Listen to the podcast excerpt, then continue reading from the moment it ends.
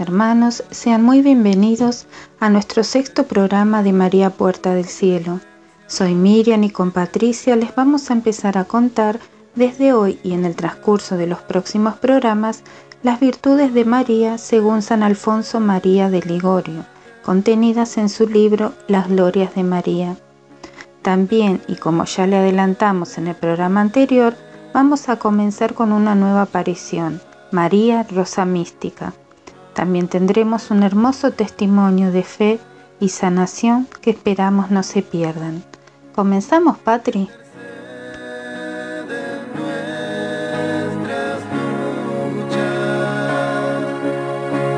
Familias desunidas necesitan de tu guía.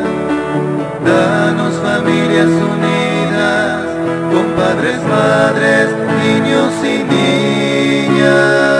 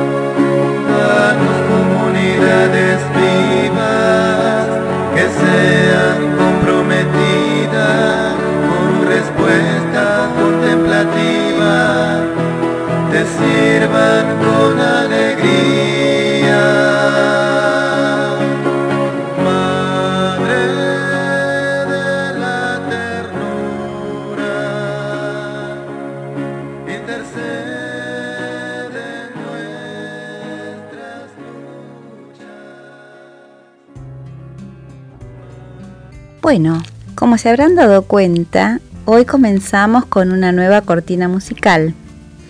Les comento que es la canción que nos va a acompañar desde hoy y en los próximos programas. Es un tema que se llama Madre de la Ternura. Su autor es el padre Elías Cabero Domínguez y la música a cargo de la hermana Natalia. Quien la interpreta es Ariel González. Todos forman parte de la comunidad de familia Maranatá, como quienes habla y Miriam.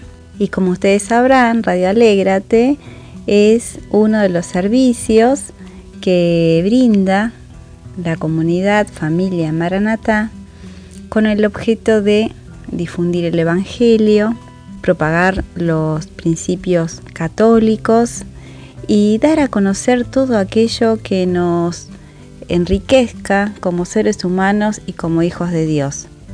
Por eso este programa dedicado a la Virgen. Estamos muy contentos de comenzar cantándole a la Madre de la Ternura. Y bueno, ahora vamos a referirnos a un tema que eh, comenzamos eh, a tratar en el programa anterior y es sobre las virtudes de la Virgen María. Como recordarán, en nuestro programa anterior estuvimos haciendo un repaso de algunas frases dichas por los santos y hacían referencia a la Virgen María, ensalzando sus virtudes, sus dones, su gran poder de intercesión ante el Señor, y todos ellos reconocen en María un modelo, un modelo a seguir porque en ella las virtudes se encuentran en grado superlativo. Los santos padres dicen que la humildad es el fundamento de todas las virtudes. Por eso vamos a comenzar hablando de esta virtud en la Madre de Dios. San Bernardo es quien dice que el fundamento y guardián de todas las virtudes es la humildad. Sin humildad no sería posible ninguna otra virtud en el alma. Todas se esfuman si desaparece la humildad. Y Dios es tan amigo de la humildad que acude enseguida allí donde la ve. En el mundo era desconocida tan hermosa y necesaria virtud, pero vino el mismo Hijo de Dios a la tierra para enseñarla con su ejemplo y quiso que especialmente lo imitáramos en esa virtud. Así nos dice en Mateo 11, 29, Aprended de mí, que soy manso y humilde de corazón. María fue la primera y la más perfecta discípula de Jesucristo, en todas las virtudes. Y por supuesto que también lo fue en la humildad. Gracias a la humildad, mereció ser exaltada sobre todas las criaturas. Le fue revelado a Santa Matilde que la primera virtud en que se ejercitó de modo particular la bienaventurada Madre de Dios desde un principio fue la humildad. El primer acto de humildad de un corazón es tener bajo concepto de sí.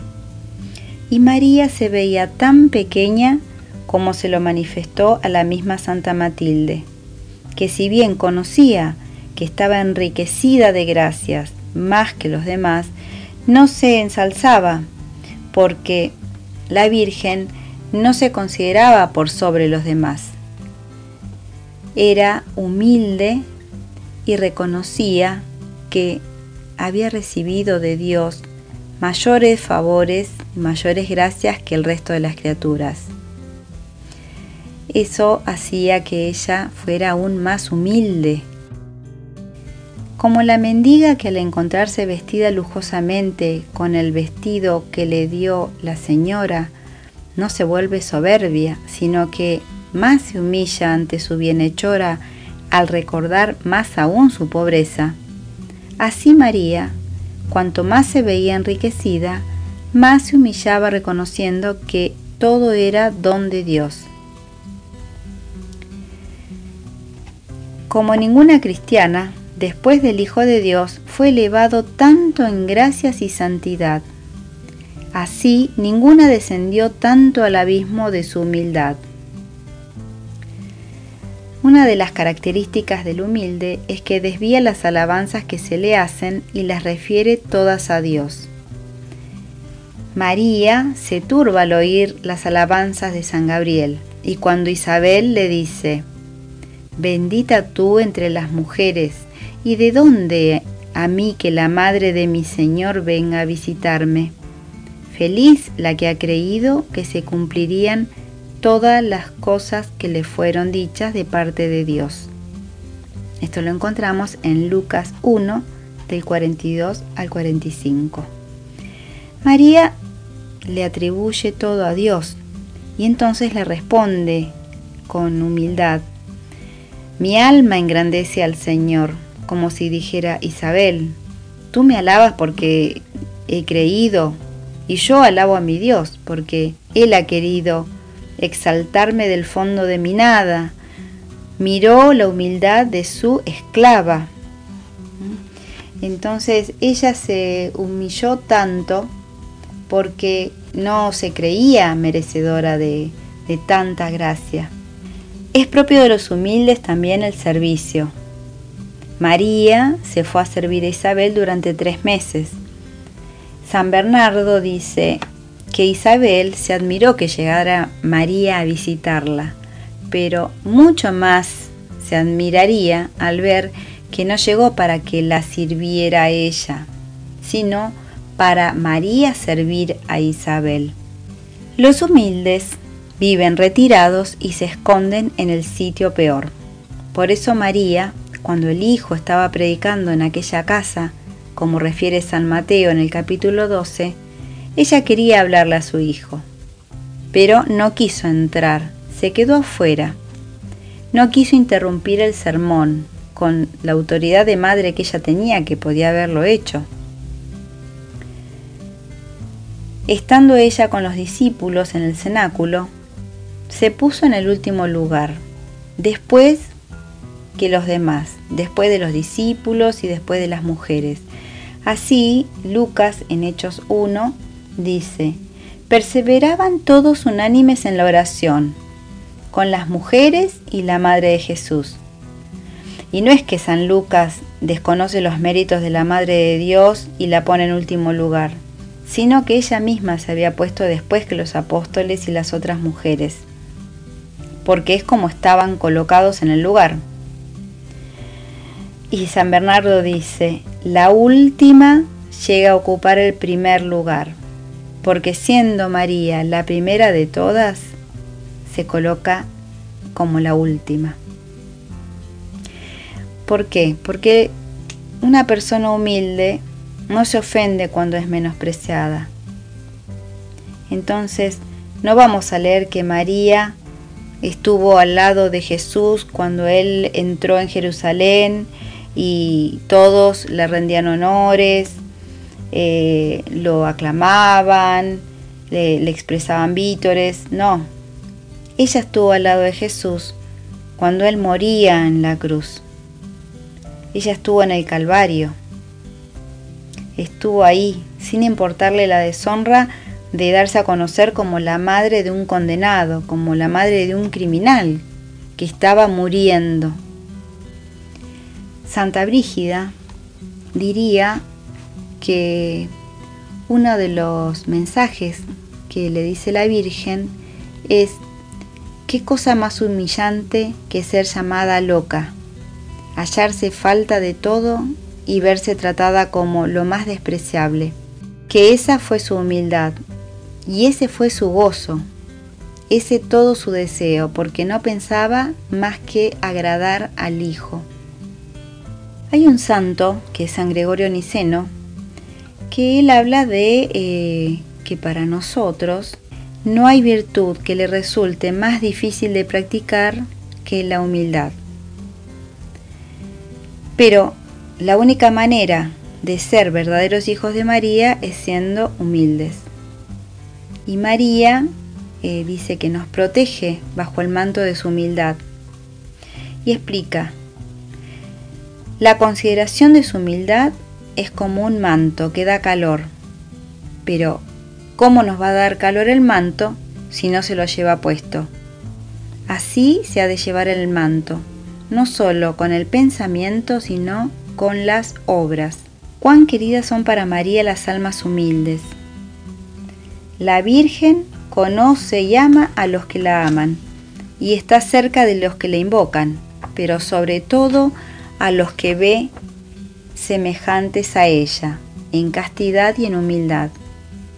Por eso es que se exhorta a los que aman a la Virgen que sean humildes, que se esfuercen por practicar esta virtud.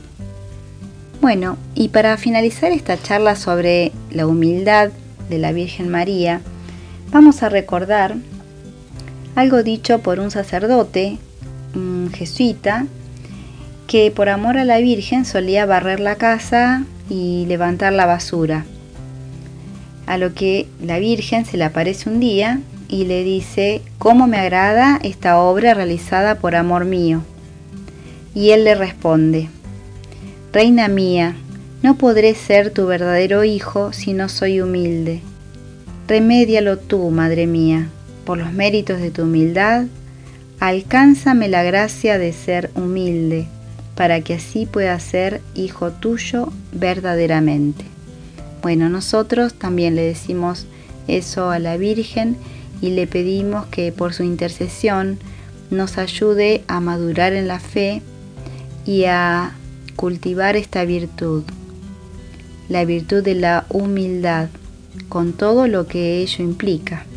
Como decíamos, en la humildad no, nos eh, ensalzamos nosotros, sino que mm, doblegamos nuestro egoísmo, nos elevamos, nos acercamos al cielo, pero poniéndonos en último lugar. Si queremos los favores de la Virgen, tenemos que imitarla, dijimos. Y una de las principales virtudes a imitar es esta, la humildad. Vamos a escuchar ahora otra de las virtudes. A ver, Miriam, ¿de qué nos vas a hablar? Yo les voy a hablar del amor de María a Dios. Dice San Anselmo, donde hay mayor pureza, allí hay más amor. Cuanto más puro es un corazón y más vacío de sí mismo, tanto más estará lleno de amor a Dios. Y María Santísima, porque fue humilde y vacía de sí misma, estuvo llena del divino amor, superando a todas las criaturas, a todos los hombres y los ángeles juntos, por lo cual San Francisco de Sales la llamó con razón la Reina del Amor.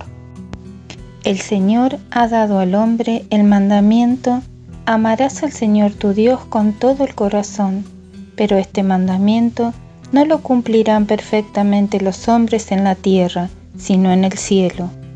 Solo la Madre de Dios ha cumplido perfectamente este mandamiento por ser perfecta en todas sus virtudes, ya que el amor divino fue tan poderoso en ella que no tuvo imperfección alguna. María podía muy bien decir, mi amado se me ha entregado a mí y yo soy toda para mi amado, mi amado para mí y yo para mi amado. Hasta los mismos serafines, dice Ricardo, podían bajar del cielo para aprender en el corazón de María cómo amar a Dios.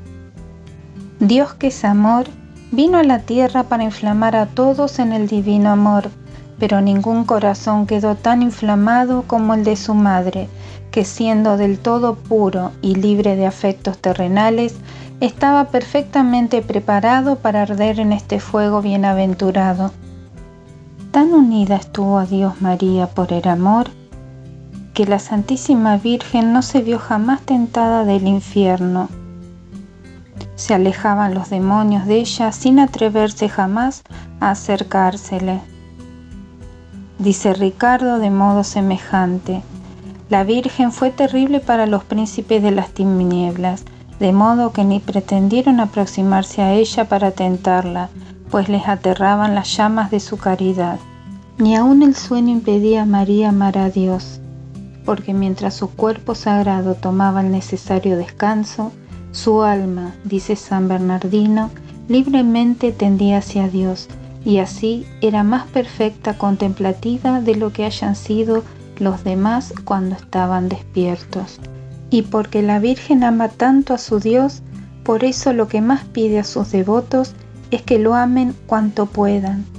Y porque ella fue del todo llamarada de amor a Dios, por eso a todos los que la aman y se le acercan, María los inflama y los hace semejantes a ella.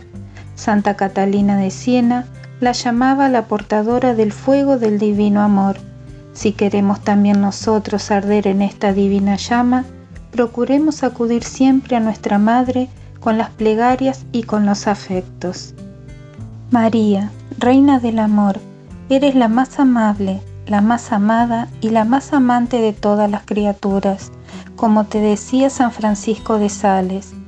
Madre mía, tú que ardes siempre y todo en amor a Dios, dignate hacernos partícipes, al menos, de una chispita de ese amor. Tú rogaste a tu hijo por aquellos esposos a los que le faltaba el vino diciéndole, no tienen vino. ¿No rogarás por nosotros a los que nos falta el amor de Dios? Nosotros que tan obligados estamos a amarlo, dile simplemente, no tienen amor, y alcánzanos ese amor. No te pido otra gracia más que esta. Oh Madre, por el amor que tienes a Jesús, ruega por nosotros. Amén.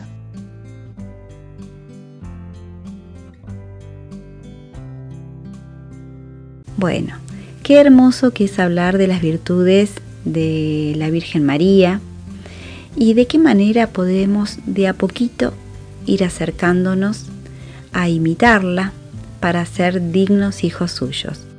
Ahora les prometemos que vamos a seguir desarrollando cada una de las virtudes en los próximos programas. Vamos a pasar a un momento musical y es una de esas canciones de las que nos habló Alcira en el programa anterior. Ella nos daba un testimonio muy importante de conversión. Y mm, ante la presencia de una imagen de la Virgen en su casa, y ella no recordar las oraciones que habitualmente eh, hacía junto a otras personas, sin ese acompañamiento, no sabía cómo homenajearla. Y de repente sintió que le venían a ella una letra y una melodía. Ella dice que tomó nota y luego con su guitarra cantó una canción. Ahora la vamos a escuchar. Es esta canción que nos asegura que la Virgen María está aquí. La escuchamos.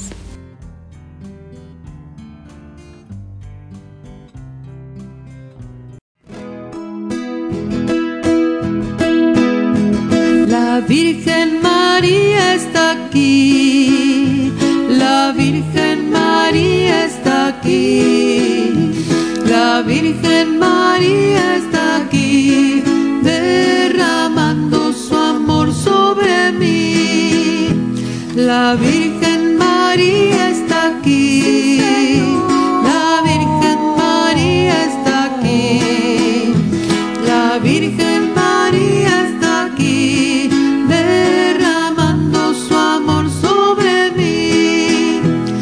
Como niños te queremos cantar, hacerte una ronda y poderte alabar. Estirar nuestros brazos al cielo y así poder tu amor alcanzar. La Virgen María está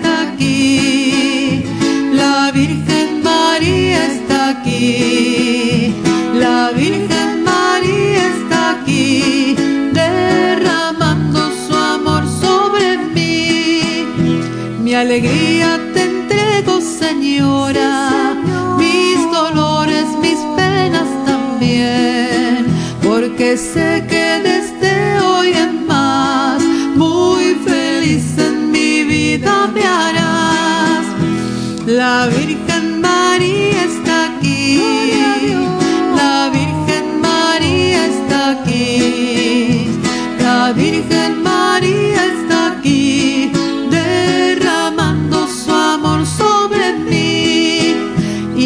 cede por nosotros, Señora, ante tu Hijo nuestro Señor, para que perdone nuestros pecados y así ser más dignos de alcanzar su amor.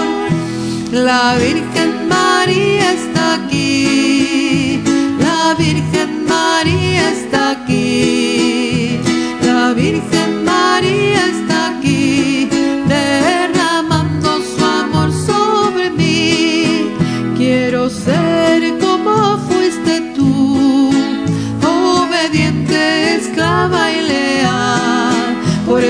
fuiste, y serás la reina del reino celestial. La Virgen María está aquí. La Virgen María está aquí. La Virgen María está aquí, derramando su amor sobre mí. La reina del cielo está aquí. La reina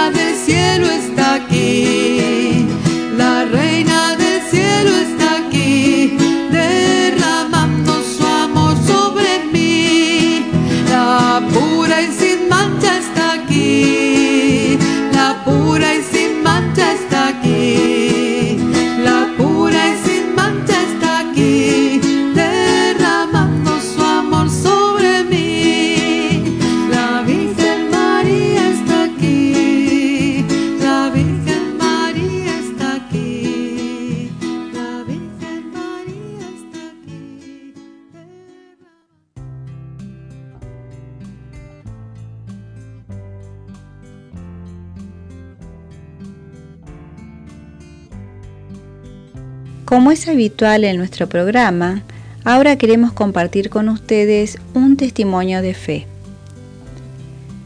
En este caso se trata de María Lucrecia, quien nos va a contar una situación muy delicada que vivió en su familia a raíz de una enfermedad en una de sus nietas. No quiero adelantarles nada más, prefiero que lo escuchemos relatado por ella misma, donde nos va a contar de qué manera la Virgen intercedió en ese momento y qué favores obtuvo. La escuchamos.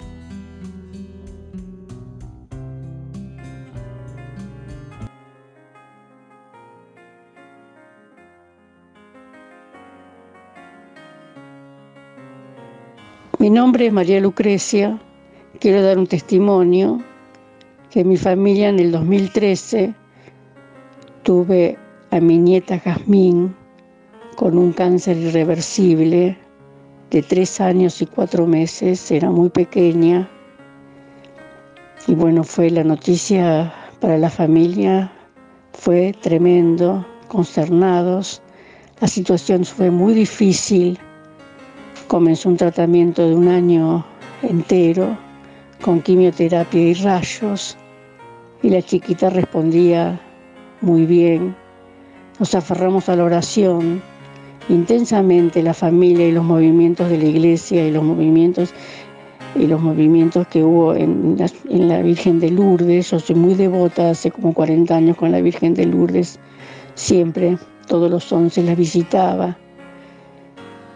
Y ella me hizo la gracia de poder curar a mí, a mi nieta, que realmente me emociona porque me acuerdo esos momentos tan difíciles, de la cual me aferré a la oración tan profundamente, que le rezo y no dejo de agradecer cada día de mi vida, porque sé que la oración es el puente más directo para llegar a Dios y Dios nos escucha y nos da la gracia para poder cumplir las promesas que pedimos, que a veces la desesperación no nos deja, no nos deja pensar, ni poder hasta a veces ni rezar, pero lo hicimos, rezamos mucho por ella, mucho.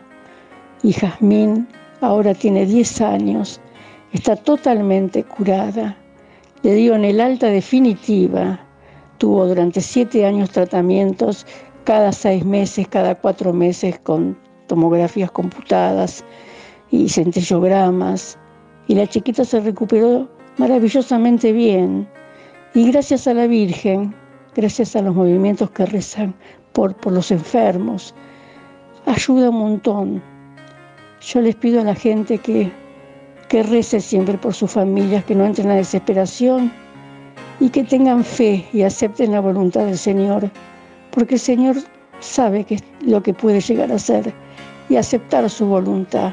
Yo siempre se lo pedía al Señor.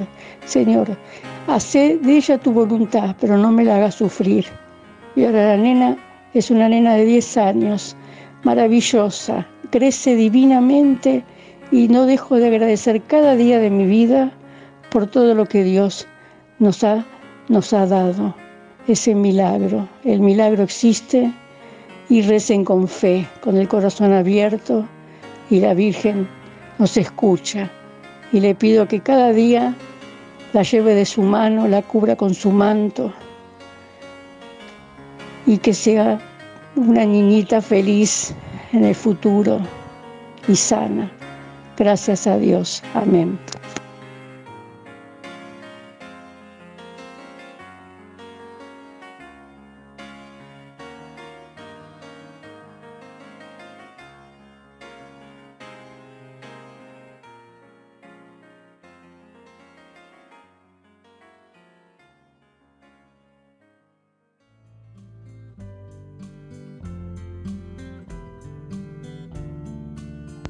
Hermoso testimonio que nos llega al alma de María Lucrecia, una abuela que nos hace ver que a pesar de los miedos y la desesperación ante un diagnóstico irreversible según los médicos sobre la salud de su nietita Jazmín, tanto ella como su familia y su comunidad de Lourdes, a través de la fe, la oración y la confianza en Dios y en María, nos muestra cómo nuestro buen Dios, quien todo lo puede, ese diagnóstico y hoy Jazmín tiene ya 10 años y es una niña sana y alegre.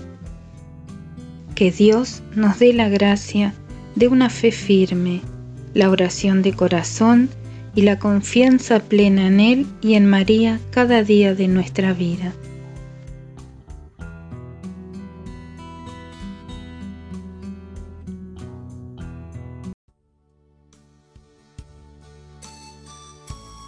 Como les adelanté en la presentación, comenzaremos a contarles sobre las apariciones de María Rosa Mística, dónde se aparece, en qué año, a quién se le aparece, cómo era el atuendo de la Virgen, lo que mostraba y representaba, los mensajes y muchas cosas más.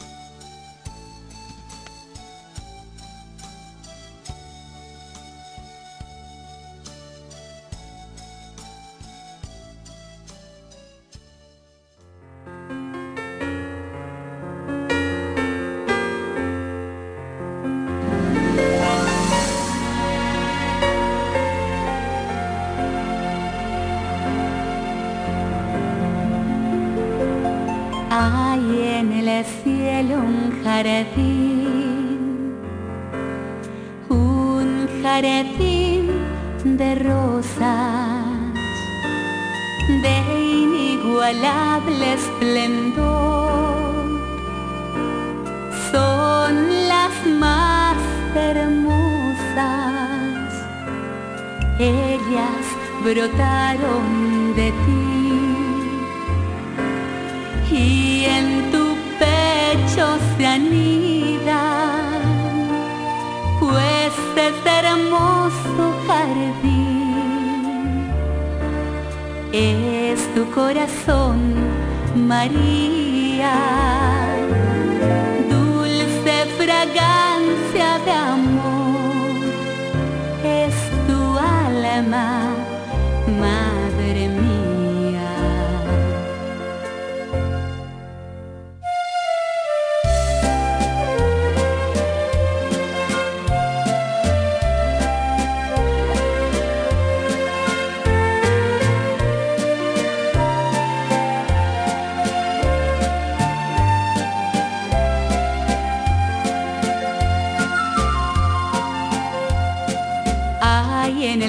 un jardín, un jardín de rosas, de inigualable esplendor. Son las más hermosas, ellas brotaron de ti y en tu pecho se anidan, pues es hermoso jardín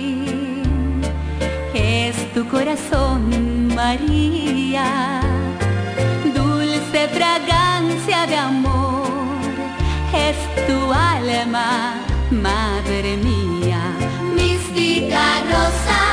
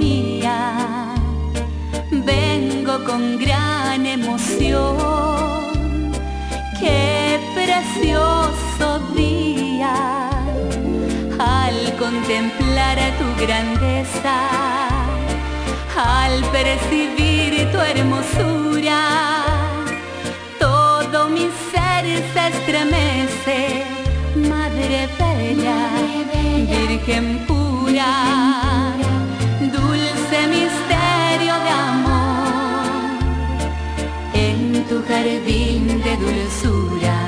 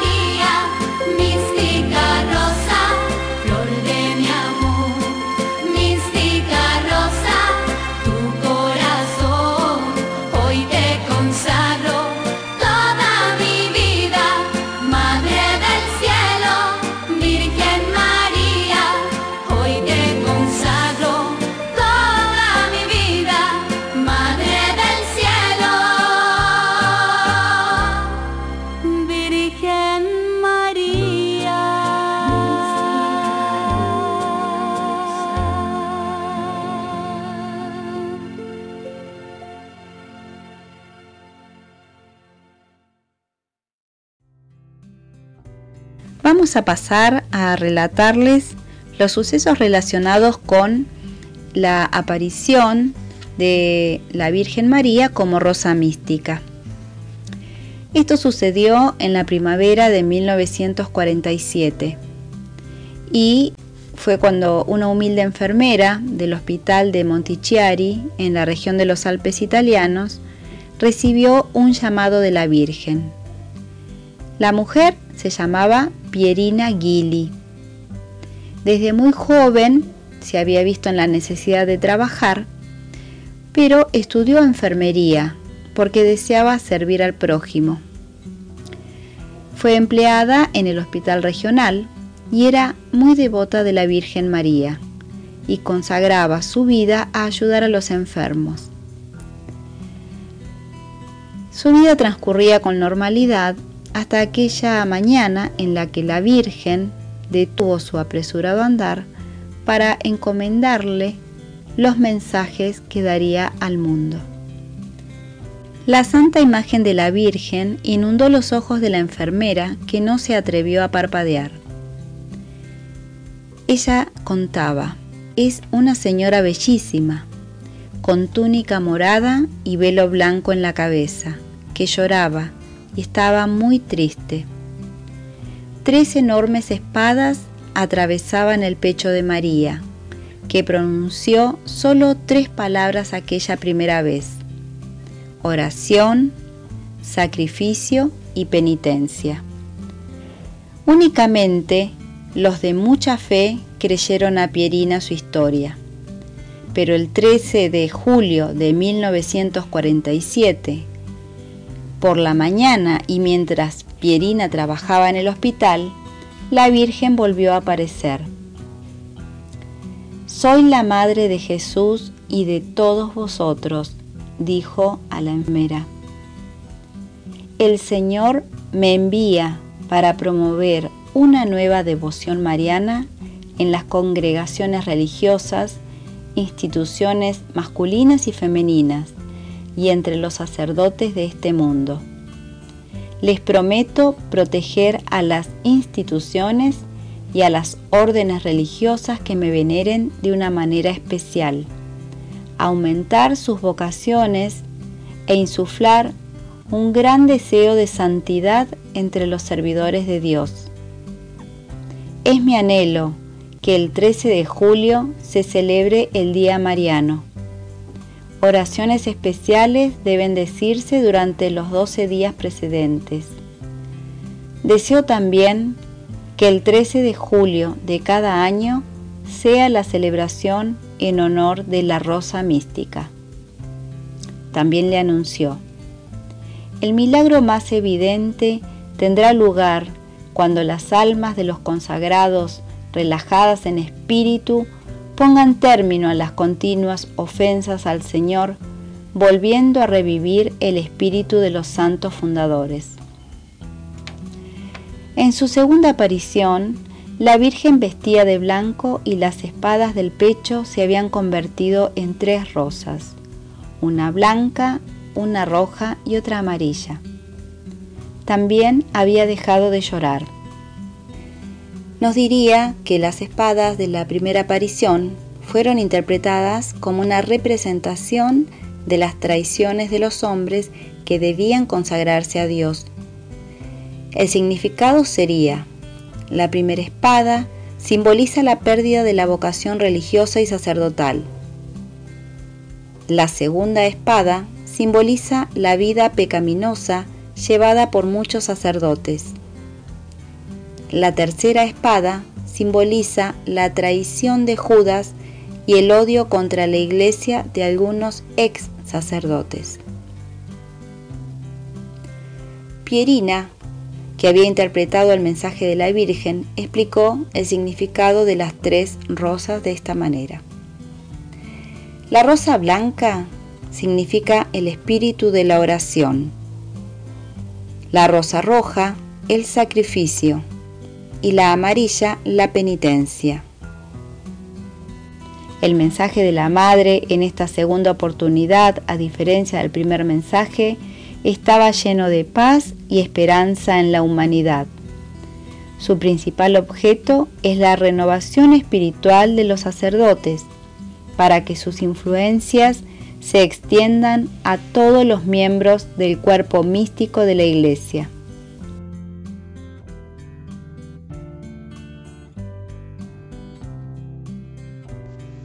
Finalizando por el día de hoy, les adelantamos que en el próximo programa les seguiremos contando sobre las virtudes de María.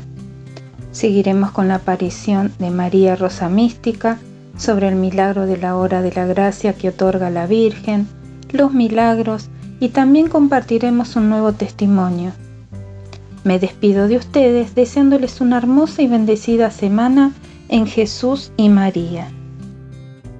Yo también me despido de todos ustedes, pero antes les dejo una invitación.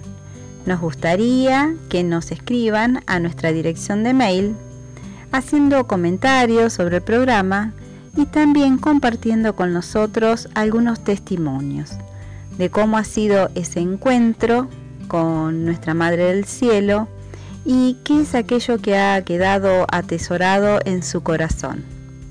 ¿Se animan? La dirección es radioalégrate 2020 Repito, radioalégrate todo junto 2020 Bueno, ahora vamos a hacer una plegaria a María Rosa Mística y nos volvemos a encontrar la próxima semana.